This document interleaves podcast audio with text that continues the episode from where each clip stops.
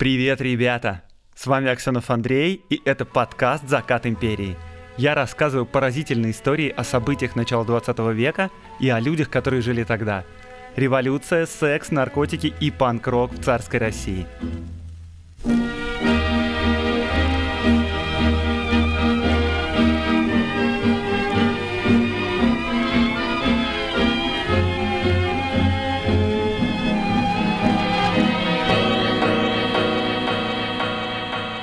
Перед началом выпуска хочу сделать парочку объявлений. Первое. Я ищу себе в подкаст помощника, э, менеджера по рекламе. Честно говоря, мне как творческому человеку сложно вести коммерческие дела, все вот эти переговоры, искать спонсоров. Мне иногда, честно говоря, даже родственникам сложно позвонить, поздравить с днем рождения, а тут надо звонить в корпорации. В общем, мне нужен профессионал. Поэтому, если вы знаете, как выходить на связь с пиар и маркетинговыми отделами, если у вас есть нужные контакты, и главное, если вы любите мой подкаст, знаете, что такое подкасты и как работает и как не работает реклама в подкастах, напишите мне, пожалуйста, я вас очень жду. Процент продаж будет хорошим, и идеальное письмо будет таким. Андрей, привет, я договорился вот с этим брендом, и он готов купить у тебя рекламу. Мои контакты в описании подкаста, в описании выпуска. Хороший менеджер, пожалуйста, найдись. Пишите мне не стесняясь, даже если вы хотите просто попробовать. А еще сегодня я хочу порекомендовать вам один подкаст, который называется «Так вышло». В каждом выпуске этого подкаста журналисты Андрей Бабицкий и Екатерина Крангаус обсуждают сложные этические казусы, меняющуюся мораль и странные ситуации, в которых оказываются современные люди. А в новом сезоне они будут говорить о главных ценностях и базовых понятиях этических дискуссий, то есть о любви и равенстве, о милосердии и лжи, об ответственности и чести.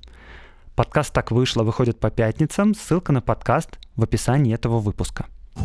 Привет!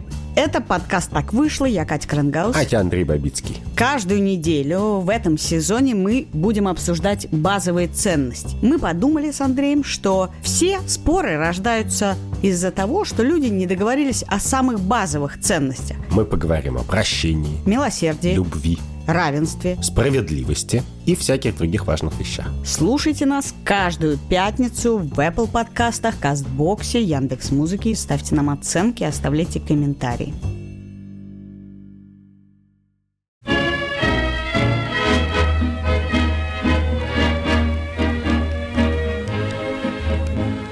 Этот выпуск выйдет в канун годовщины Октябрьского переворота большевиков или Великой Октябрьской социалистической революции, как ее называли сами большевики. Я, как и многие историки, называю его именно переворотом, потому что считаю, что революция не происходит мгновенно, так и революция 1917 года, которая началась в феврале, продолжалась весь год. Кто-то считает, что революция закончилась с разгоном учредительного собрания, кто-то даже, что в конце гражданской войны, но так или иначе Октябрьский переворот — это только одно из событий долгой русской революции — и сразу хочу предупредить, что заголовок выпуска не совсем верный. Конечно, большевики долго шли к захвату власти, как минимум со второго съезда партии в 1903 году. Но сегодня я расскажу о событиях сентября-октября 1917 года, о том, как именно большевики взяли власть в свои руки. И прошу прощения, если кому-то покажется, что эта история немного скучная, потому что она такого типа, знаете, когда муж с горящими глазами приходит домой и говорит жене за вечерним чаем, «Ты знаешь, что произошло в либертарианской партии? Эти проиграли выборы в руководящий комитет, а вот этих потом исключили, а те вообще наркоманы». И жена такая, да, да, это невероятно захватывающая история, очень, очень интересно. Э, с вами была наша регулярная рубрика «Минутка сексизма». Ну, в общем, сегодня будет история примерно такого же рода. Лично мне она кажется очень интересной и захватывающей, но вообще она довольно важная, показательная и малоизвестная. Все как мы любим. Но перед ее началом я порекомендовал бы вам послушать самый первый эпизод моего подкаста, который называется «Последний шанс Керенского», потому что в нем, в этом эпизоде, описываются события, непосредственно предшествующие тому, о чем я буду сегодня рассказывать. Итак, август-сентябрь 1917 года. Верхушка большевиков в то время частично арестована, а частично прячется от преследований. В июле большевики попытались силой захватить власть и передать ее советам. Советы, однако, власть брать не захотели, и Петроградский гарнизон верный советам, разогнал пробольшевистские демонстрации, шедшие под лозунгами «Вся власть советам». Немного попахивает шизофренией, да?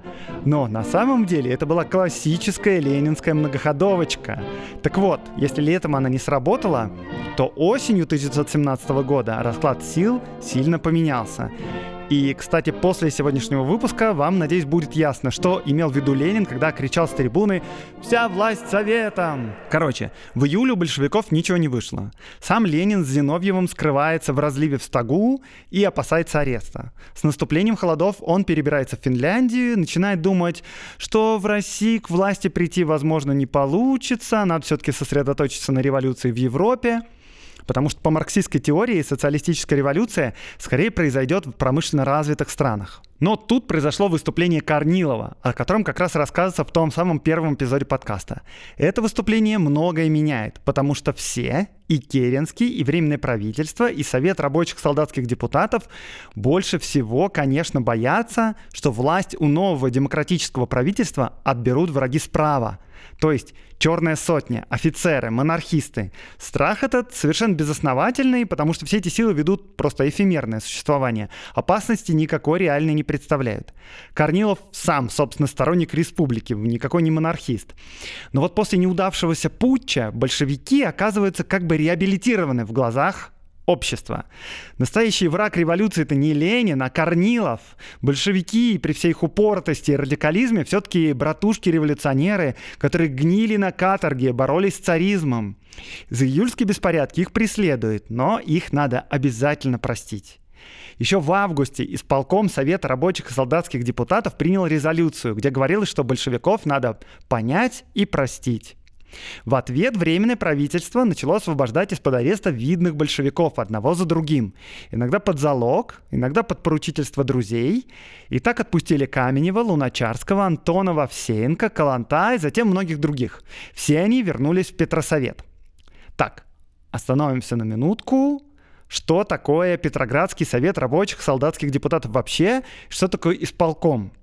В сегодняшней истории у нас два главных действующих лица – это, во-первых, партия большевиков во главе с Лениным и исполком советов во главе с меньшевиком Чиидзе. Петросовет — это такой типа парламент, который собрался более-менее стихийно после отречения Николая. Петроградский совет, самый важный в стране, потому что находится в столице, состоит из делегатов от рабочих и солдат. То есть он не представляет интересов всех жителей Петрограда, ну и всех жителей страны тем более. Кто же заседает в этом совете? Большинство в Петросовете у меньшевиков и у эсеров. В марте у большевиков в совете есть фракция из 40 делегатов. Как вы думаете, общий состав совета какой? Там 2800 человек. То есть у большевиков очень мало делегатов. Еще есть такие же советы по всей стране, в городах, в губерниях, в промышленных центрах и на фронте. И вот все эти советы собрались в июне на общий съезд, первый съезд советов. Чтобы постоянно не собираться такой толпой, избрали исполком советов, то есть исполнительный комитет. Этот исполком состоит примерно из 300 человек, больше всего там меньшевиков, после них эсеров, у большевиков 58 мандатов. А еще помимо этого есть временное правительство, министры, как бы исполнительная власть. И Временное правительство, и Петросовет, и исполком советов действуют одновременно, порой конкурируют друг с другом и спорят. Но, в общем, это не такая большая проблема, потому что все эти органы временные, они собраны на живую нитку, и вот уже прямо скоро должны пройти выборы в учредительное собрание.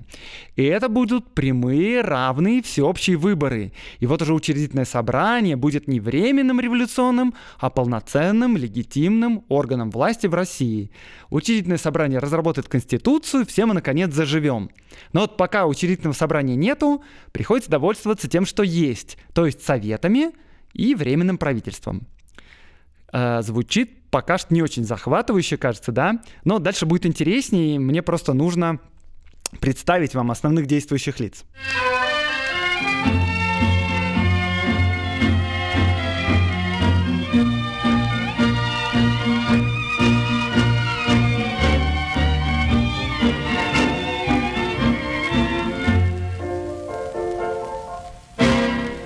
Итак, в течение всего 1917 года количество большевиков в Петросовете неуклонно растет. Либералы, консерваторы, средний класс, горожане потянулись к Корнилову. А рабочие, солдаты и прислуга стали переходить на крайне левые позиции. А на крайне левых позициях как раз большевики призывно так машут руками. Рабочих, солдат и матросов возмущала нерешительность меньшевиков и эсеров, и они буквально толпами покидали их, переходя к большевикам. На выборах в Петроградский городской совет 20 августа, то есть за неделю до выступления Корнилова, процент голосов, поданных за большевиков, увеличился до 33%. А благодаря делу Корнилова акции большевиков выросли прямо до невиданных прежде масштабов.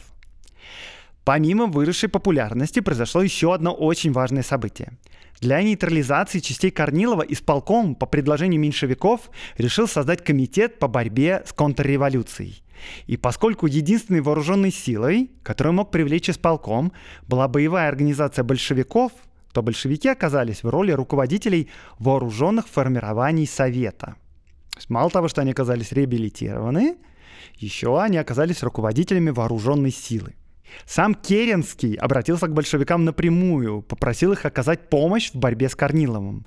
Всем было известно, что у большевиков много сторонников на флоте, и Керенский даже призвал этих матросов взять на себя охрану Зимнего дворца, в котором жил он сам и в котором заседало Временное правительство.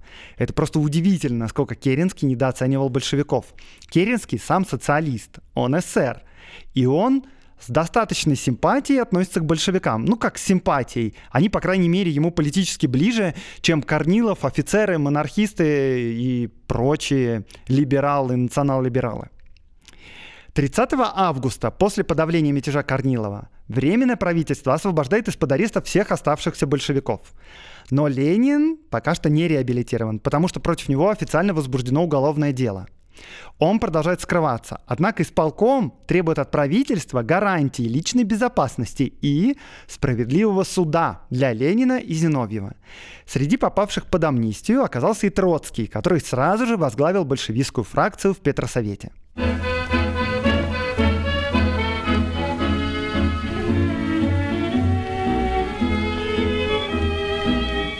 Благодаря делу Корнилова и успеху в Советах политическая ситуация складывалась для большевиков очень хорошо, и они вновь вернулись к мысли о государственном перевороте. Однако тут мнения разделились. Каменев и Зиновьев, помня провал июльского выступления, не хотели переворота. Кроме того, они справедливо указывали, что у большевиков нет массовой поддержки. Даже если мы захватим власть силой, говорили они, мы не сможем ее удержать. Но Ленин был принципиальным сторонником немедленных и самых решительных действий. Пример Корнилова показал, что шансы на захват власти высоки как никогда, и ситуация эта могла больше не повториться.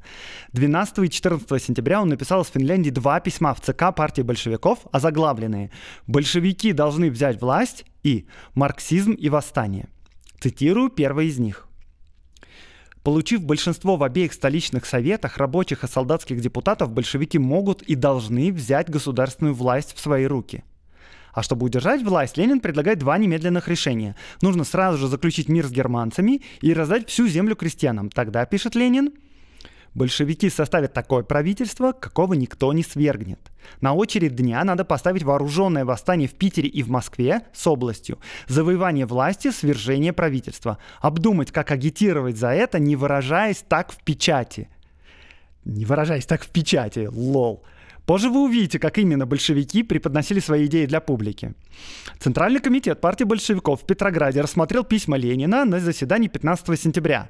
Остались протоколы этого собрания, но почти наверняка они позже были подвергнуты жесткой цензуре, потому что они очень невнятные. Получалось, в общем, так, что в этом вопросе даже среди своих сторонников Ленин занимал радикальные позиции. ЦК просто в недоумении. Типа, ну как мы будем поднимать восстание? Кто за нас пойдет? Что это за безумие? Ленин там в своем стогу в конец оторвался от реальности. Как пишет Троцкий, в сентябре никто не согласился с Лениным в вопросе о немедленном восстании. Бухарин вспоминал об этом так. «Мы все ахнули, никто не знал, что делать. Все недоумевали первое время. По предложению Сталина ленинские письма были посланы для обсуждения в основные региональные партийные организации. Ну, то есть, понятно, это просто сделать что-нибудь, не делая в реальности ничего. Но Ленин не успокаивается. У него вообще всю жизнь, кажется, было шило в заднице, а теперь оно просто раскалено. В конце сентября он перебирается из Хельсинки в Выборг. Из Выборга он пишет ЦК третье письмо под заголовком «Кризис назрел». Победа восстания обеспечена теперь большевикам. Мы можем ударить внезапно из трех пунктов. Из Питера, из Москвы, из Балтийского флота. Мы имеем техническую возможность взять власть в Москве, которая могла бы даже начать, чтобы поразить врага неожиданностью. Мы имеем тысячи вооруженных рабочих и солдат в Питере, кои могут сразу взять и Зимний дворец, и Генеральный штаб, и станцию телефонов, и все крупные типографии. Если бы мы ударили сразу, внезапно, из трех пунктов в Питере, в Москве и в Балтийском флоте, то 99 соток за то, что мы победим с меньшими жертвами, чем 3-5 июля, ибо не пойдут войска против правительства мира. Кстати говоря, а многие говорят, что июльское восстание, вот, которое оказалось подавленным, дескать, оно не было большевистским, что большевики тогда были несправедливо наказаны, сами не хотели восстания. Ну так вот, я вам процитировал выше свидетельство из личного письма самого Ленина. В общем, соратники Ленина все до одного отклоняют его призыв к немедленному вооруженному восстанию. Их позицию подытоживает Троцкий, называя предложения Ленина, цитирую, импульсивными. Троцкий считает, что вооруженное восстание должно быть закамуфлировано как принятие на себя всей полноты власти Всероссийским съездом Советов.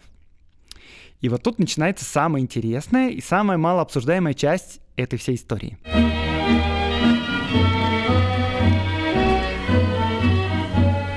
Речь пойдет о Втором Всероссийском съезде Советов и о так называемой большевизации Советов.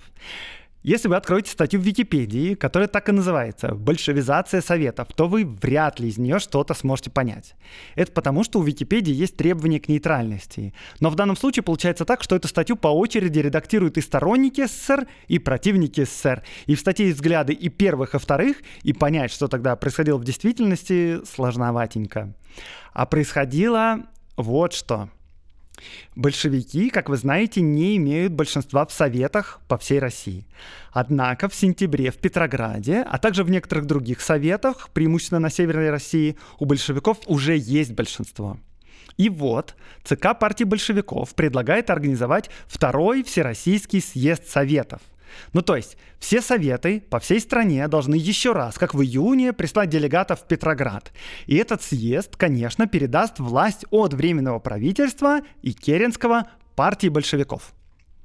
Так, погодите-ка, а как этот съезд передаст власть большевикам, если в советах у большевиков нет большинства? Следите за руками.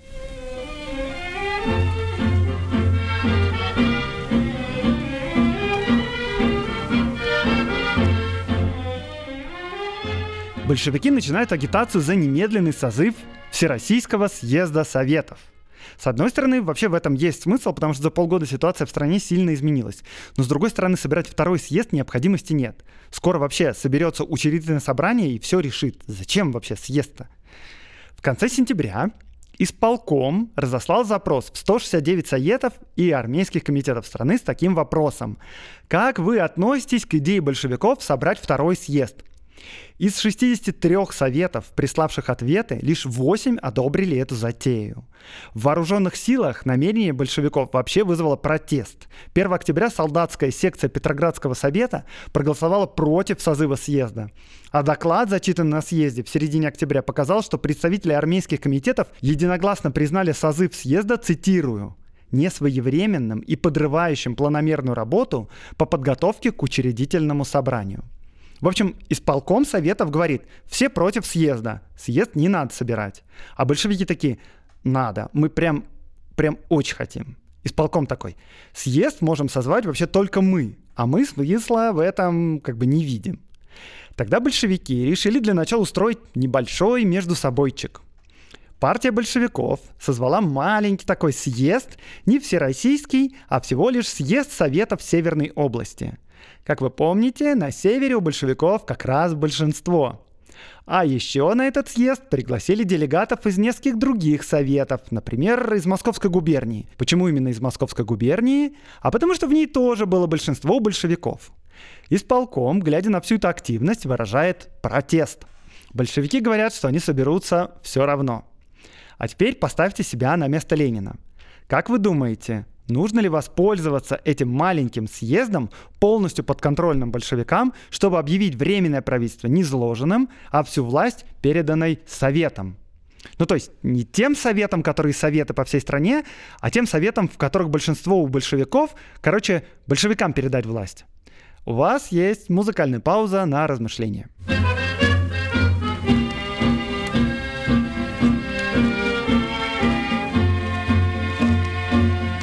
Так вот, существует свидетельство, что Ленин так и хотел сделать. Ленин прям неудержим. Но он все еще скрывается и может действовать только опосредованно. Он пишет письмо на этот съезд. И вот что там написано. Лозунг «Вся власть советом» есть лозунг восстания – кто употребляет такой лозунг, не сознавая этого, не продумав этого, пусть пеняет на себя. Дело не в голосованиях, не в привлечении левых эсеров, не в добавлении провинциальных советов, не в съезде их. Дело в восстании, которое может и должен решить Питер, Москва, Гельсингфорс, Кронштадт, Выборг и Ревель. Под Питером и в Питере вот где может и должно быть решено и осуществлено это восстание как можно серьезнее, как можно подготовленнее, как можно быстрее, как можно энергичнее. Флот, Кронштадт, Выборг, Ревель могут и должны пойти на Питер, разгромить корниловские полки, поднять обе столицы, двинуть массовую агитацию за власть, немедленно передающую землю крестьянам и немедленно предлагающую мир, свергнуть правительство Керенского, создать эту власть. Промедление смерти подобно.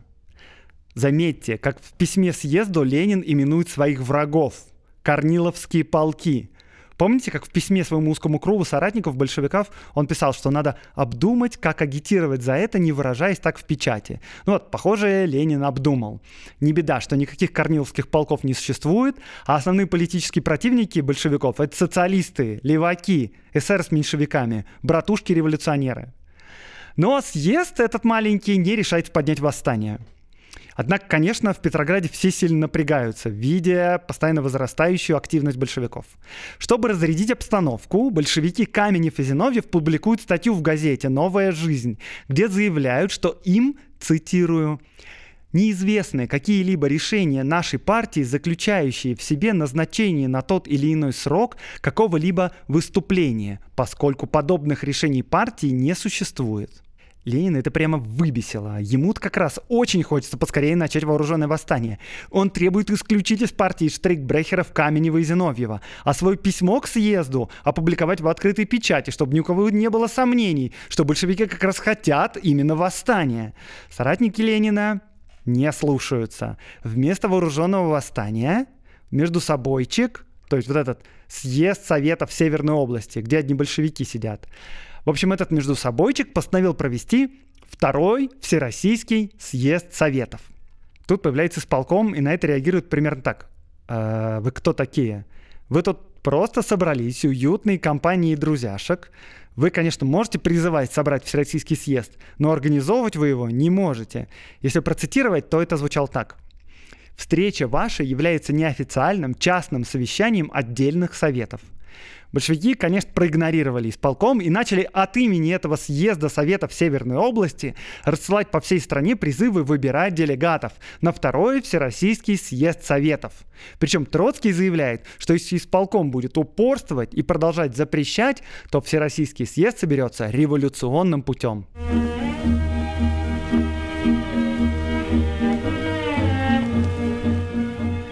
Телеграммах, которые большевики рассылают по всей стране, содержалось такое распоряжение.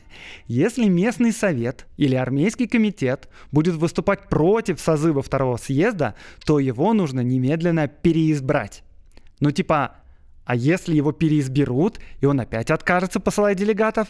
Ну, то есть, судя по телеграмме, нужно его переизбирать до тех пор, пока он не согласится послать делегатов. 12 октября исполком объявил созыв съезда преступной затеей, гибельной для Родины и революции. 19 октября газета «Известия», официальный орган Советов, написала, что никакой другой комитет, то есть кроме исполкома, не уполномочен и не имеет права брать на себя инициативы созывать съезд.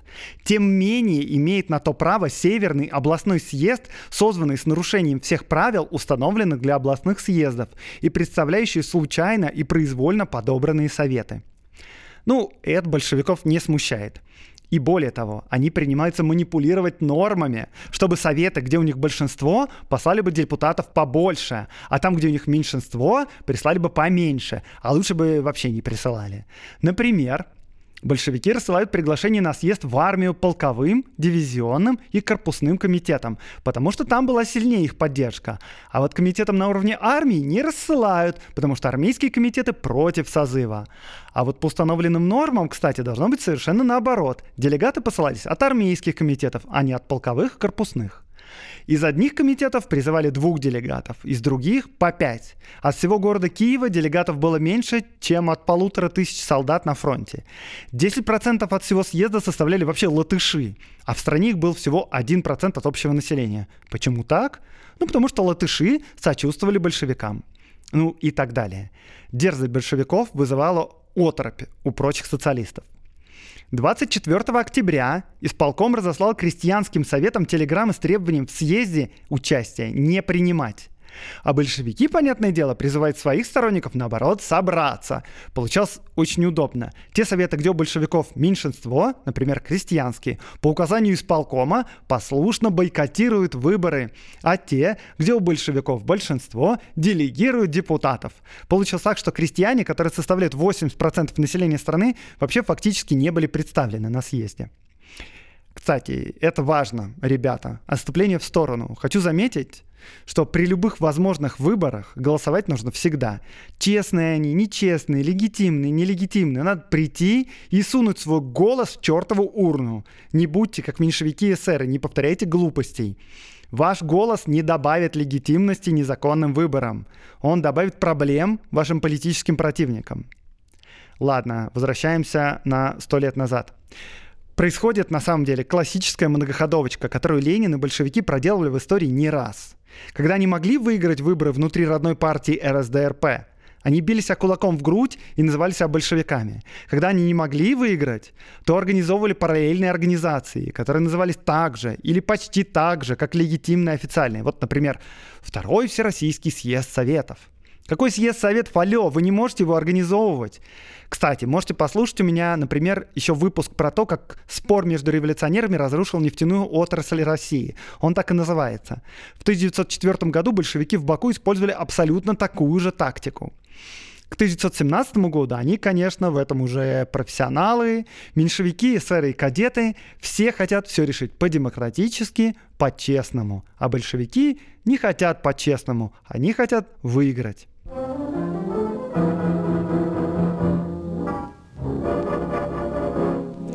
Короче говоря, к этому моменту в исполкоме что-то щелкнуло в голове, где у них там голова.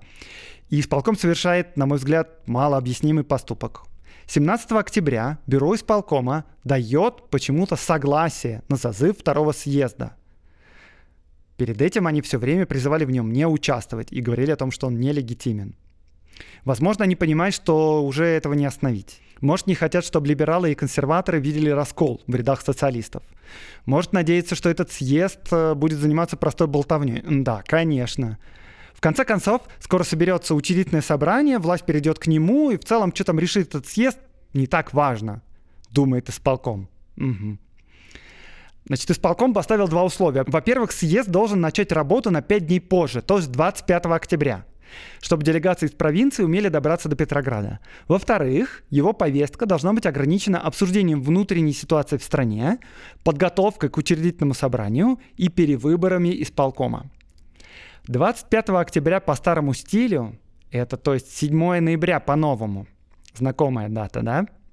Съезд и правда собрался именно в этот день. А что касается остальных условий исполкома, то, как вы думаете, послушались ли большевики? Ну да, конечно, они же до этого все время были послушны исполкому. Как вы понимаете, история подходит к концу, но остались некоторые важные детали. Напоминаю, идет Первая мировая война. Германцы продолжают наступать. Освобожденная от векового гнета дворянского офицерства армия почему-то отступает и разбегается. Германцы уже взяли Ригу, они берут острова в Финском заливе, передвигаются к Ревелю, то есть к теперешнему Таллину. Это 300 километров от Петрограда. А гарнизон в Петрограде очень любит ходить на демонстрации и митинги, лузгать семечки на Невском проспекте, заседать в советах и слушать агитаторов. А вот воевать совсем не хочет.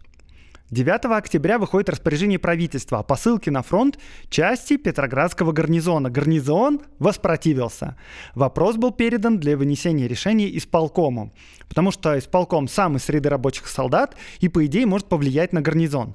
В реальности, конечно, все понимают, что полностью разложившийся Петроградский гарнизон воевать не будет ни при каких условиях. Исполком для защиты столицы от германцев предлагает создать специальный военно-революционный комитет – все с этим соглашаются, а большевики добавляют. У нас, конечно, на Петроград наступают германцы, внешний враг. Но вообще-то в Зимнем дворце сидит буржуазное временное правительство, которое является внутренним врагом. На митингах большевики вовсю распространяют идеи, что министры хотят сдать кайзеру Петроград, главный бастион революции. Кайзера же, как говорилось в большевистской резолюции, поддерживают в его продвижении к российской столице все империалисты, имея в виду, конечно, временное правительство. Так что, по мысли большевиков, военно-революционный комитет должен, конечно, противостоять германцам, но еще он не должен давать спуску внутренним врагам. Такая риторика убедила делегатов, и вышло так, что в этот момент была создана вооруженная структура, которая фактически подчинялась большевикам – Большевики такими речами, безусловно, провоцировали Временное правительство и Керенского. Они ждали, что правительство начнет репрессивные меры против них. И вот тогда они начнут переворот под лозунгом «Защита революции». Газета эсеров «Дело народа» за несколько недель до переворота писала, что, цитирую, Временное правительство будет обвинено в том, что вступило в заговор с Корниловым, чтобы подавить революцию, и с Кайзером, чтобы сдать врагу Петроград, а также в намерении разогнать съезд Советов и учредительное собрание. После Октябрьского переворота Троцкий и Сталин подтвердили, что план партии состоял именно в этом. Вот что писал Троцкий. Стратегия наша по существу была наступательной. Мы шли на штурм власти, но агитация была построена на том, что враги готовятся разогнать съезд Советов и что нужно, стало быть, дать им беспощадный отпор. Сталин это подтверждал. Цитирую.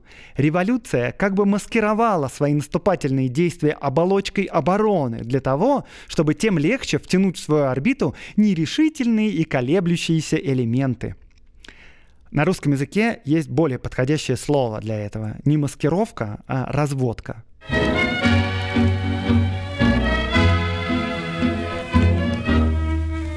И эта тактика имела успех. За несколько дней до Октябрьского переворота военная организация партии эсеров в Петрограде решила сохранять в случае восстания нейтралитет – Циркуляр, разосланный ее членам, призывал воздерживаться от участия в демонстрациях и, цитирую, «быть в полной готовности к беспощадному подавлению возможных выступлений черной сотни погромщиков и контрреволюционеров. Чуваки, у вас большевики собираются отобрать власть, а вы боитесь черную сотню. Где она вообще? Они ни слуху, ни духу, полгода уже ничего о ней не слышно. Итак, к 16 октября большевики имели в своем распоряжении две организации, номинально подчиненные Совету – Первое. Военно-революционный комитет, чтобы осуществить переворот. И второй съезд Советов, чтобы придать этому перевороту видимость законности. У ребят на руках все козыри, можно начинать. Летом и весной тактика большевиков была в том, чтобы поднимать массовые вооруженные демонстрации и как бы от имени народа требовать смены власти. Но оказалось, что толпой управлять слишком сложно. Поэтому в октябре была сделана ставка на небольшие преданные распропагандированные вооруженные отряды.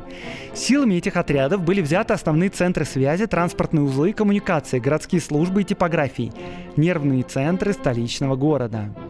Они сделали невозможным контрнаступление, просто перерезав телефонные линии, которые связывали правительство с генеральным штабом. Вся операция была проведена так гладко и эффективно, что ее не заметили в полностью заполненных публикой кафе и ресторанах, театрах и кинозалах. Коммунистические источники сообщают обычно, что большевики мобилизовали для участия в вооруженном восстании весь Петроградский гарнизон. Конечно, это было не так. Из 160 тысяч человек, расквартированных в городе, и 85 тысяч пригородах, подавляющее большинство объявили нейтралитет в назревавшем конфликте. На стороне большевиков в перевороте участвовало незначительное меньшинство. Керенские социалисты знали о таком раскладе сил – Керенский даже ждал выступления большевиков. Британскому послу Бьюканину он не раз говорил, «Я хочу только, чтобы они высунулись, и тогда я с ними разделаюсь». Но и Керенский, и социалисты ошибались, считая, что если меньшинство за Ленина, то большинство за них. Нет, Большинство спокойно наблюдало, ни во что не вмешиваясь. 25 октября в 9 часов вечера все под контролем большевиков, кроме Зимнего. Вооруженные отряды начинают его штурм.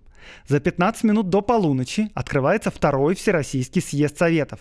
Нелегитимный орган, полностью поддерживающий большевиков, несправедливо избранный и нелегитимно созванный. Он заседает до 6 утра. Прямо в это время отряды большевиков захватывают Зимний и арестовывают министра Временного правительства – на следующий день утром столица просыпается в новой реальности. Ленин, который до этого был на нелегальном положении, лично выступает на втором заседании съезда под овацией зала. Принимаются декреты о земле и о мире. А на следующий день съезд формирует новое правительство – Совет народных комиссаров во главе с Лениным.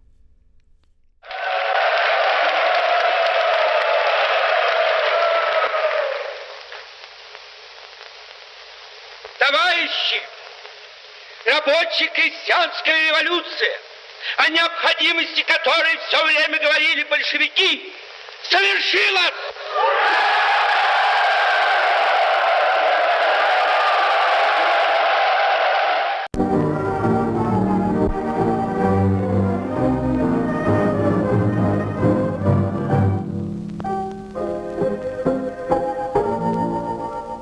Это был подкаст «Закат империи» и с вами Аксенов Андрей. Я рассказываю о людях, повлиявших на нашу страну, о событиях, которые не так просты, как кажутся, о том, чего нет в учебниках истории. Лайк, репост, подписывайтесь на мой канал. До новых встреч в новых выпусках подкаста.